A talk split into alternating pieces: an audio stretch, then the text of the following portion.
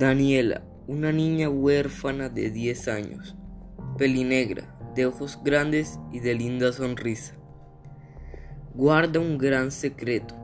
Por las noches en el, en el orfanato donde vive, cuando duerme, sueña con un ser blanco de sonrisa macabra y ojos negros, que la mira fijamente y le dice, pronto llegará tu castigo.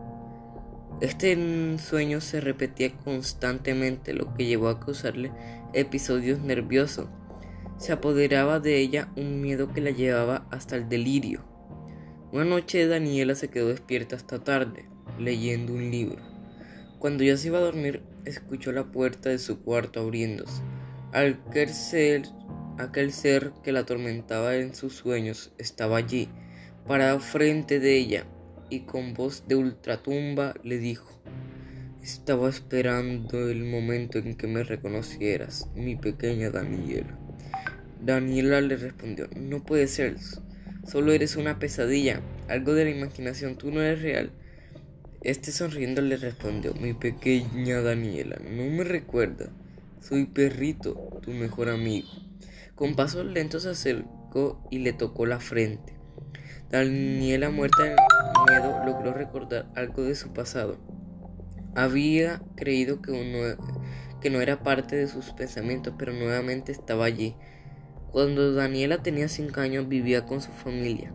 El día de su cumpleaños ella recibió un regalo por parte de su tía. Ese regalo era un perro de peluche. Este regalo no era tan inofensivo no se sabe por qué o como este muñeco tan inocente estaba embrujado, está poseído por un ser maléfico. A medida que los días pasaban ocurrían cosas que se salían de lo normal y se convertían en escenas paranormales. Todas las noches sonidos extraños la despertaban hasta que una noche el peluche le habló. Daniela se asustó, su piel se erizaba, su cara se puso caliente y un frío se apoderaba desde sus pies y le recorría todo el cuerpo. Este con voz suave le dijo, silencio, solo quiero ser tu amigo. Esa noche y todas las siguientes conversaron de todo y se hicieron buenos amigos.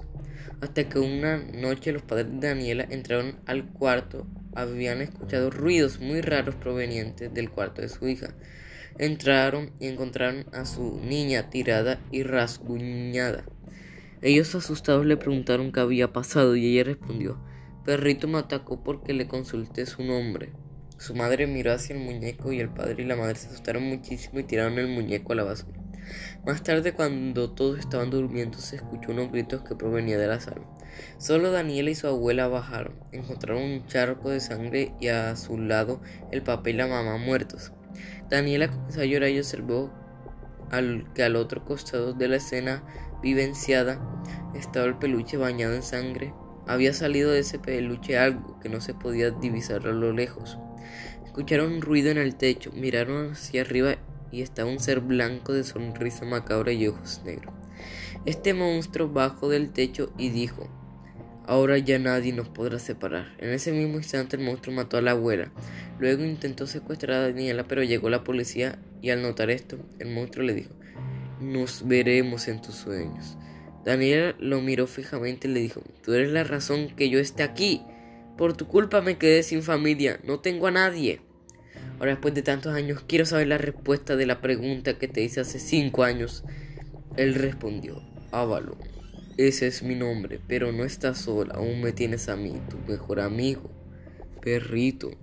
Ella dijo, no, ya no eres y nunca serás mi amigo, no quiero que existas, te odio, desapareces de mi vida, de mi mente y de todo. Vete de este mundo. Avalon comenzó a desvanecerse y sus últimas palabras fueron, este solo es el comienzo. Al final desapareció y Daniela sintió que se liberó de una carga, pero nunca pudo comprender qué quiso con que este solo es el comienzo.